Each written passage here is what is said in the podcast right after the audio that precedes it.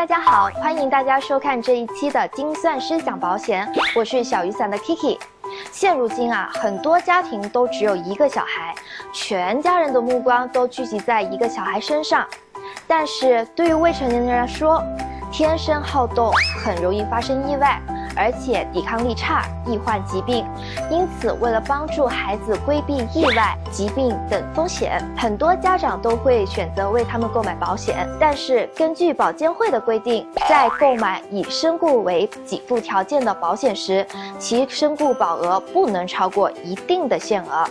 从二零一六年一月一日起，对未成年人身故保额进行了一个调整。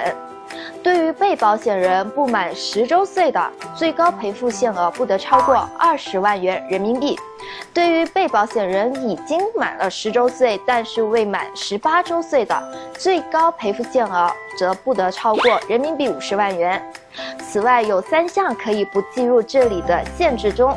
第一种是投保人已缴保费或被保险人死亡时合同的现金价值；第二种是。航空意外死亡保险金额，最后一种就是重大自然灾害意外死亡保险金额。这些规定中的最高赔付限额，主要是指在所有的保险公司购买的全部以死亡为给付条件的人身保险加起来的身故保额。咱们来举一个例子。比如李女士为其十二岁的孩子购买了 A 公司身故保额为二十万的保险，又在 B 公司购买了身故保额为二十万的保险，在没有刚刚我们所说的三项情况下发生了身故，可以得到两家保险公司各二十万的赔付。这是因为他的小孩已经满了十周岁，但是未满十八周岁，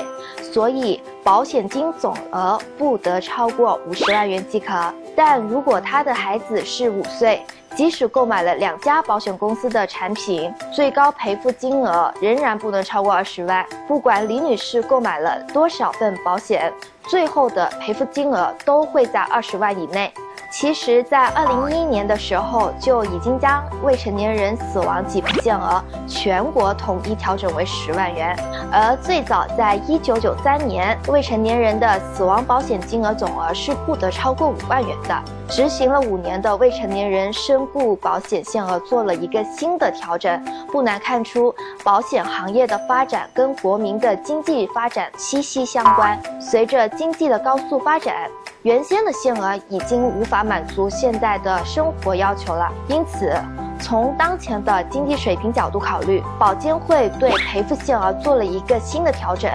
并针对未成年人年龄的不同，划分了两个赔付段。可是为什么一定要针对未成年人的死亡赔付设置一个上限呢？最关键的也是最重要的原因，那就是防范道德风险。其实父母都是爱自己的小孩的，但是也有为了获取高额的保险金故意谋害孩子的案例，尤其是在一些偏远的地区，保监会会做出这样子的一个规定，很大程度上也是为了防止道德风险的发生。父母不能把为子女投保的保险险。作为一个投资，将来获取收益，加上未成年人不完全具备风险判别的能力，需要通过限制保额来避免出现被谋害的情况发生。人性是脆弱的，尤其是在巨大的利益诱惑面前，会变得不堪一击。而道德标准作为一种无形的精神力量，也会在巨大的诱惑面前变得苍白无力。